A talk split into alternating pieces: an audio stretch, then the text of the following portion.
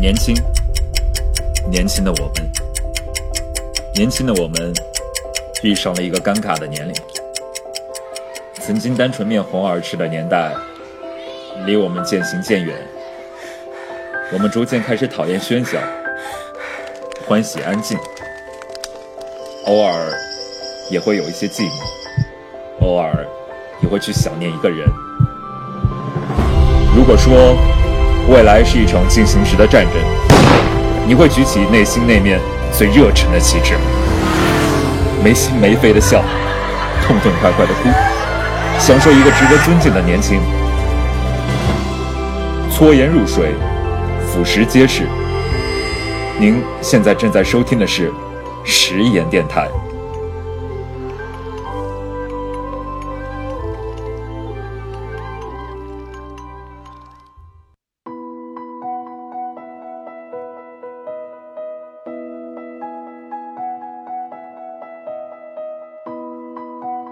亲爱的听众朋友们，大家好！您现在正在收听的是八月二十五日第三期的实验电台。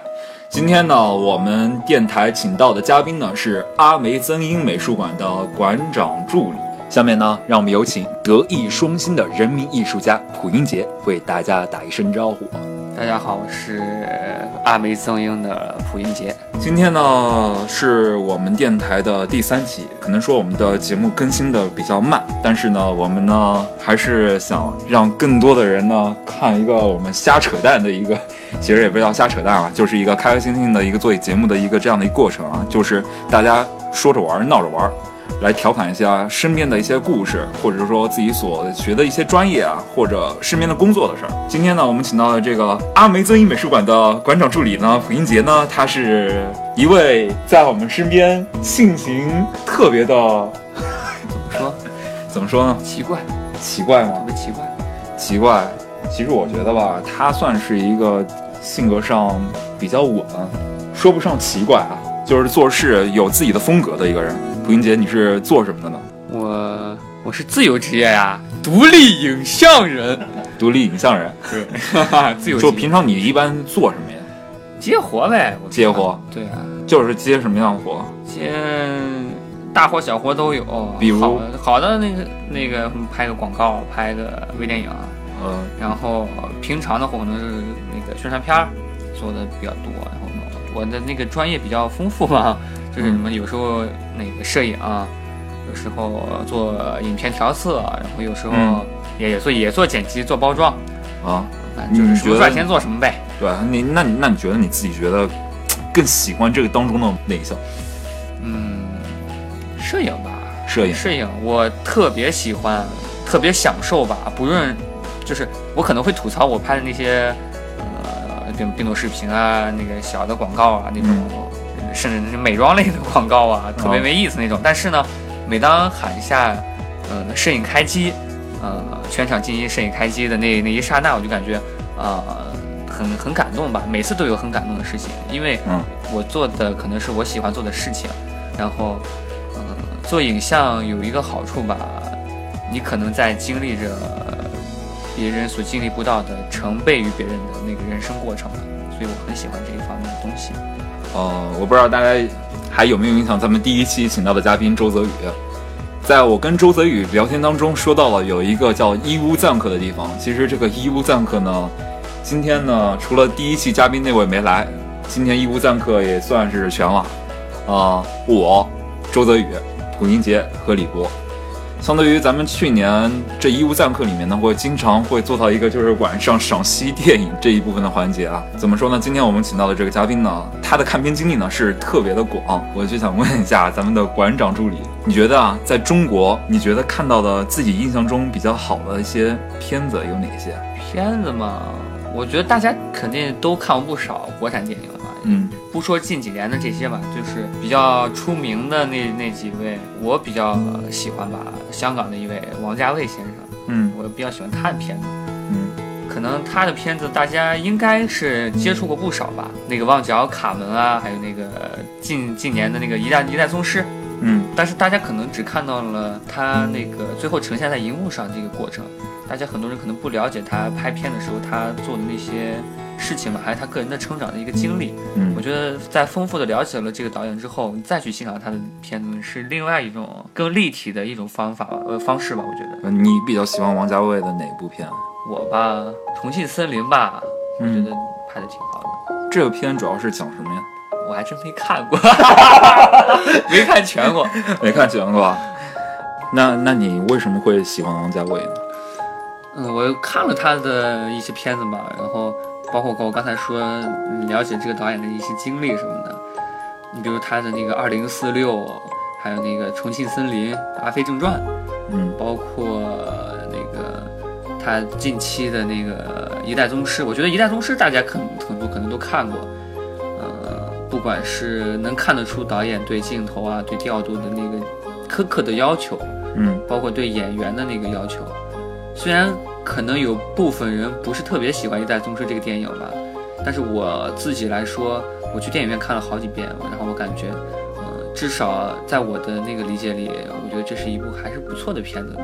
嗯嗯，可能因为我做摄影嘛，可能更看重这这一方面嘛。他对光的运用，对节奏的把控，对以及配乐的这个把控，我觉得都是一个很完整性很高，让我很尊重的一个电影人。呃，我记得咱去年有一天晚上看了一部电影《万箭穿心》这部电影，然后回到北京之后呢，我还又是看了一遍。说实话，这部电影呢，其实心思挺细腻的，演员演的也特别棒，然后看起来挺感人的。你这部电影应该看了很多遍了吧？对我第一遍看的时候，现在可能这么说的话，那个有点儿对不起我的那个美术史老师，我是在美术史课上看的这个电影。然后，呃，这是我一个朋友推荐我看的，是电影学院的一位老师拍的一个作品。然后我看的时候感觉，嗯、刚开始没，就是因为在上课嘛，所以看的比较小心翼翼吧。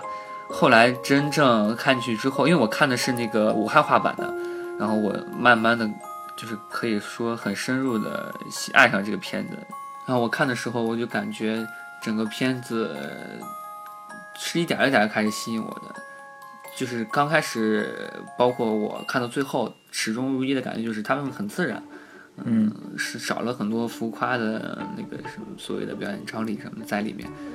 然后我感觉，嗯，真正吸引我的还是女主演对女主人公的这个形象的塑造吧，以及她的这个人生的她的这个小半生吧。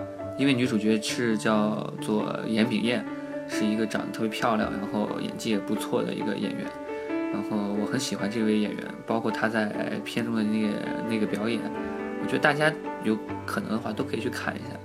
特别是他对武汉，对汉正街，对那个整个武汉的风土的这种体现。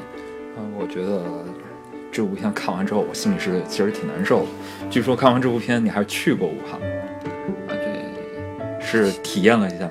其实也就是玩儿的时候吧，啊就我我看电影都特别希望能回到他们拍摄的那个地方，嗯嗯，去感受一下当时导演的感，就是对这个地方还有美他们美术对这个地方的改造啊，最后反映在影片上的这种感觉，以及我真正面对这个地方时候的，那个虽然我不是武汉人，但是我感觉似乎是我想象中的那个武汉的那个样子，嗯，还有武汉的这个风土人情，热干面也是了。对热干面。中国这些片，咱们先到个底儿，先停下。对于亚洲这一块，你对什么片比较了解？哦，我觉得咱们说的好大呀，亚洲对，就是聊一聊。就是临近的嘛，咱们、可能我看的片，很多朋友们看的都会比较少一点，相对来说相对来说都比较小众吧。比如说韩韩国的吧，韩国的电影，嗯，我感觉近几年韩国的类型片儿那种犯罪类的反映，就是由真实案件改编的这种反映的这些片子，我觉得拍的都还挺好。我记得我第一部有印象的是我大概初中的时候看到的一部叫《杀人回忆》的这么着一个电影。当时我记得我还是从第十放映室上，就是中央十套吧看的一个，对我才了了解到有有这么一个电影。后来朋友还是让爸爸来给我带来了那个片子，买来那个片子，然后我在家里看的。然后整个看完之后，算是对我的影响比较大吧，让我第一次感受到，啊，就是啊，原来韩国的电影，因为那时候对电影的好坏没有很大的那个嗯感受吧，但是整个看完电影之后，对我造成了很多年的这个影响，包括里面剧情的，它的那个故事的设定，还有最后仍然没抓住罪犯的那种揪着心的那种感觉，很难受。看完之后，嗯以至于我现在后来看到了近几年出的那个《追击者》啊，还有那个金富南杀人事件始末的《熔炉》啊之类的这些韩国电影吧，整体对我的感觉就是，嗯、他们对这种类型的片子对人对观众的这个调动还是很强的。啊，韩国导演我一提到韩国电影、韩国导演，我肯定我特别喜欢那个金基德，嗯。因为我在最早接触，嗯、影片的时候，就是想对影像这方面有发展的时候，想往这方面走的时候，我有一个学姐大我几岁，也是学做摄影的，学摄影。的，她就对我那那时候我觉得我拍片子嘛，特别可能啊，现在其实也是吧，就摄影爱好者那种感觉，老法师的那种感觉，然后他就说。嗯，你是学艺术的，然后多看点这方面的书，然后了解一下金基德。后来我去看金基德的几部片子，我感觉，嗯，对我的影响还是很深的。因为很多那个媒体朋友们，还有那个影评人们，都对他都说他的片子探究人性啊、性的那个欲望啊什么之类的。反正我看的可能不是那方面的，我只是对他片子的节奏啊，他对故事脚本的这个重新塑造。让我感觉啊，这个导演的把控能力特别强，然后最后体现出来的这个整个片子，呃是令我印象特别深刻的，而且他关注的点都是很边缘的一些点。是他的片子整体都是这样，是吧？嗯，至少我看过那几部，那个都是相对来说，大家完全没想到啊，在这样一个环境下会发生这样的一个故事。从韩国，我们再到下日本啊，日本日本其实好片子其实也特别多，日本的电影这些调色呀，就感觉特别的棒。你对日本这些电影，你觉得对你影响特别大的有哪些？就比如说他们的片子的调色呀，或者一些导演啊之类的。啊，日本的真正说就算得上很经典的什么大师类的什么黑泽明的电影啊，就是对我的影响都还挺大，我看了不少吧。然后近几年呢，我不知道大家有没有看过那个岩井俊二的电影，我还挺喜欢的。可能他的关注都是一些细腻的小情趣吧，小的心灵上的一些动荡。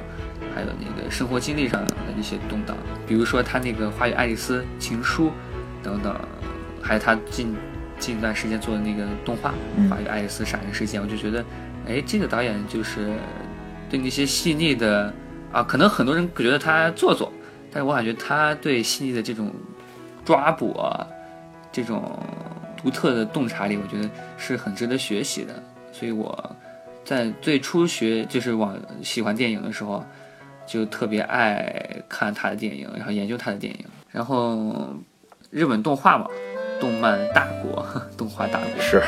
然后特别喜欢那个他的，他们国家有一个叫金敏的这么着一个导演，他是专门做动漫的吗？呃，对，他是一位动画导演。然后他的很多片子，我估计大家都只知那个宫崎骏，不知金敏。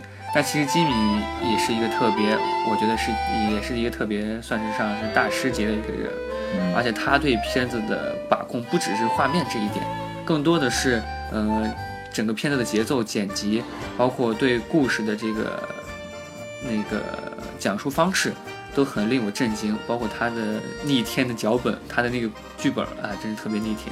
他的那个红辣椒，呃，像咱们看到的诺兰的那个《盗梦空间》里面有很多那个情节啊，还有他整个故事线的叙述方式啊，都算是致敬了金敏大师吧。所以红辣椒金敏，我觉得这个大家一定要去看一下。然后提到日本，我觉得日本的配乐真是很厉害。所以在你的网易云音乐的歌单里头，都是相关于日本的配乐是比较多，是吧？我那里面配乐还是收藏了挺多日本的。包括日本之前，嗯、呃，一些比较老的那个作曲的，具体叫什么我也不太清楚，但是就感觉他们曲子挺好听的。你比如说我比较喜欢的吧，啊也大家可能也也算是那个耳熟能详的那个坂本龙一，包括那个坂本龙一在那个《末代皇帝》里做的那个乐配乐，我都是特别喜欢。特别有一次，我那个自己去故宫拍东西的时候，嗯自己拍拍点小创作嘛，然后我就一边听着这个，呃，他的这个配乐，然后一边拍东西，然后一边欣赏着故宫的这个，因为当时相对来说人比较少，然后就感觉哦，就有有有一种真正所谓的啊高高在上那种感觉，是我们现在听到。这首歌吗？就就是这首好，那我们这个就是在那个《末代皇帝》里嗯，特别经典的那个配乐。那我们先听一会儿这歌。OK，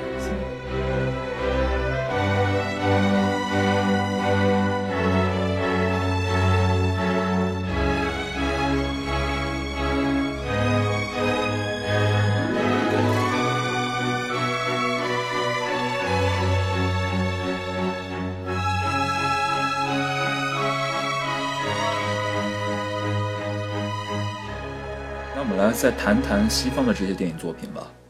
啊，谈到西方电影，这个，毕竟电影这个东西就是舶来品嘛，啊，所以还是嗯很多西西方的电影还是很多特别有经典的。我个人可能比较喜欢，嗯、你比如说那个蒂姆·波顿，嗯蒂姆·波顿的电影，然后还有那个曾经《布达佩斯大饭店》。嗯是那个韦斯安德森的电影。韦斯安德森的电影都很独特吧，他自己对那个画面有着自己风格化的一面，呃，平行构图啊，那个垂直那个对称的构图，强行对称，还有大色块对比，色色彩的、特别饱和，包括它的横移镜头，还有四十五度旋转的那种镜头，都是很有韦斯安德森特征的。他的片子，比如说那个《天才一家》，呃，还有那个。呃，布达佩斯大饭店，了不起的狐狸爸爸，嗯那个月升王国，对这四部电影，我觉得，嗯、是我印象来说比较深的那个，大家都可以看一下，就会明白啊，这个导演的风格特别明显，而且他对画面的追求，嗯、很有自己的那个美式 形式感吧。嗯，当然不能忘了那个诺兰，我特别特别，我是诺兰的粉丝，特别喜欢他的电影。刚才之之前说致敬金敏的那个，呃，《盗梦空间》，嗯还有那个《星际穿越》。咱们《星际穿越》的这个配乐是西方特别出名的一位作曲家汉斯季默，他做了很多呃电影的配乐，比如说咱们耳熟能详的那前一段时间上映的那个《小王子》。我感觉他的那个音乐真是对影片讲故事啊，还有影片对观众的这个抓心的这个过程特别重要。嗯，我不知道是真的还是朋友杜撰的。那个我之前听他说，就是那个诺兰给那个汉斯季默看了他的那个呃剧本之后，就说你给我写一个类似的这个，就是你想象中的《星际穿越》该配的那个配乐，然后他就写了。呃，用了一个，我记得是用了一个下午做了 Day One 这个曲子，然后其他的延展的那些整套的那个什么 Style，然后原野追踪这一些都是都是通过 Day One 延展过来的。嗯，据说这个音乐给你带来很多灵感，是吧？对，包括我本科毕业创作的那个，都是听着这个曲子在操场上跑步想出来的。你毕业创作是一个什么片子？对我毕业创作是一个定格动画，叫《射日》。整个片子讲完整性来说还可以吧，但是，呃，其实只拍出了我本子的三分之一吧，因为放到时间上有很多为就是没有能够实现的地方。我觉得相对来说是一个美好的回忆吧。嗯，就讲述一个木质木质的那个小人儿，然后来到这个世界，他经历了一系列对世界的探索，然后他遇到一些东西，他逃避一些东西，嗯整个其实很像我自己对到现在的人生的一种看法吧。下面咱们来说一下阿梅曾英美术馆的这个馆长 馆长助理，他的日常生活是个什么样？阿梅曾英这个是哎其实就是很很儿戏的一个取名字吧嗯，Amazing，Amazing 然后我把它给音译了出来，觉得挺有意思的，所以就一直叫这个名字。你平常都是在家里头会干些什么？在家，我尽量能保证一天或者是两天，嗯嗯，如果时间不足的话，就三天能看一部电影。嗯如果好的电影，我可能看好多遍，然后跟朋友们讨论一下，嗯，然后值得学习的地方学习一下。大部分人像你这种自由职业，现在属于这样的一个状态自，由职业，然后每天都会在家里面就是平常接一点自己的一些活，然后做一些自己想做的事儿，看一些片子啊之类的。那平常抛开像电影啊之类的这一方面，你还会去得做饭吧？对，做饭。对你以为我们另外吧，天天下馆子？那不一定，现在做饭的男人实在太少了。平常自己都是做什么样的东西？嗯，就家常菜呗，那偶尔也那个小吃一下。是做自己老家的菜？嗯，都有吧，我觉得都有。对我们，我们美术馆 馆长、馆长助理，还有馆长助理二号，嗯我们都会做饭，就我我我们三个人，然后，嗯，整个做下来就南北风味儿，然后中西风味儿都有，我觉得是挺，你老家是淄博的，会做家里多少菜？老家基本我爸妈会做的菜，我基本都学的差不多了，所以还是吃上我我们从来都不愁，可能也就懒了，然后订个外卖。那说到淄博呢，淄博其实它是蒲松龄的故居。对对对。那说到蒲松龄呢，和我们今天的这位嘉宾呢，他们都是同姓，都姓蒲。那么你跟蒲松龄是不是有什么关系？对对是，当然是有关系。我是他的后人嘛。是吗？对我们我们家就住在那个蒲松龄纪念馆旁边儿。嗯，说实话，我以前我真是觉得蒲松龄他是一个神话性的人物。没有，他是他确实是真实存在的，而且我们那那一片儿，呃就我们有个蒲氏故里嘛，嗯那一片儿很多都是姓蒲的，然后有他的直系的、他的旁系的这些后人。生活咱们聊完了啊，除了我们刚刚聊了这么多，说了也说了这么多电影了。那除了我们之前说的这么多电影，你还有什么推荐的一些其他的电影和导演吗？呃，刚才咱们已经说了很多了，然后，呃，也国内的、国外的、日本的、韩国的都讲了一些了。但是我觉得很多电影都特别的优秀，都很好，值得大家去看。嗯，我再说几个吧，比如说那个前一段时间上映的那个，呃，卡罗尔，我不知道大家有没有看过，是讲了一对，呃，女同性恋的故事吧。然后，这个片子的摄影我感觉特别特别自然，特别舒服，大家可以看一下。然后还有那个大鱼，大家也可以去看一下，这是讲呃家庭、讲父子之间感情的，呃特别梦幻的一个片子。还有那个两部我特别推荐的、极力推荐的电影，呃，我我觉得你，哎，你是不是咱们是不是一对对对对看看过，对我特别喜欢，呃，小成本的大制作，一个是彗星来的那一夜，还有另外一个是这个男人来自地球，大家都可以看一下。最后再推荐一个，嗯、日本的导演石之愈和他的，呃，步履不停，还有那个海街日记，大家都可以看一下，我觉得都是很舒服的片子。好的，那么今天呢，我们的第三期节目呢，到这里呢，我们就得要结束了。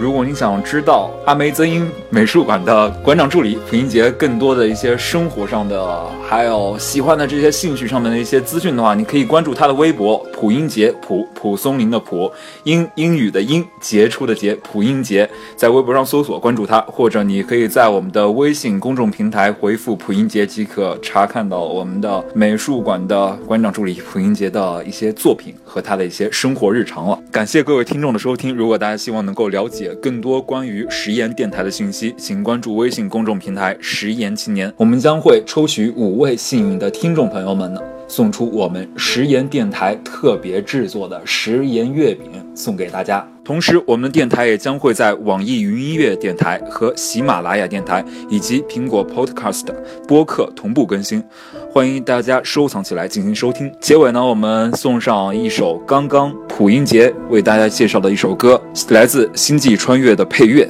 Day One，搓烟入水，腐蚀皆是。食盐电台，咱们下期见。再见，再见。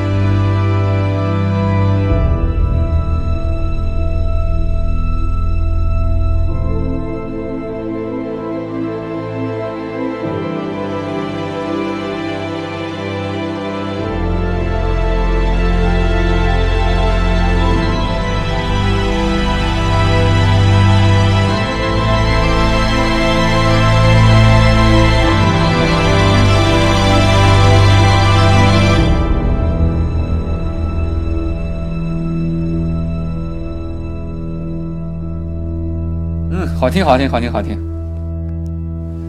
哈哈哈！太狗。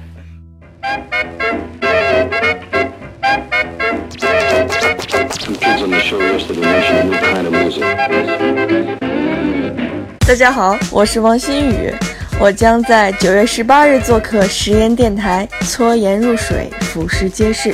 实验电台将在喜马拉雅电台和网易云音乐电台同步更新，欢迎大家关注收听。亲爱的听众朋友们，大家好，我是蒋楠。我们的第四期节目将会在九月十八日为大家进行播出。在第四期，我们将会采用三 D 环绕技术。同时，你想获取到食盐的更多信息，请关注我们的微信公众平台“食盐青年”，或者你可以关注我们的官方微博“食盐电台”就可以了。我们九月十八日不见不 peace out. Oh, yeah.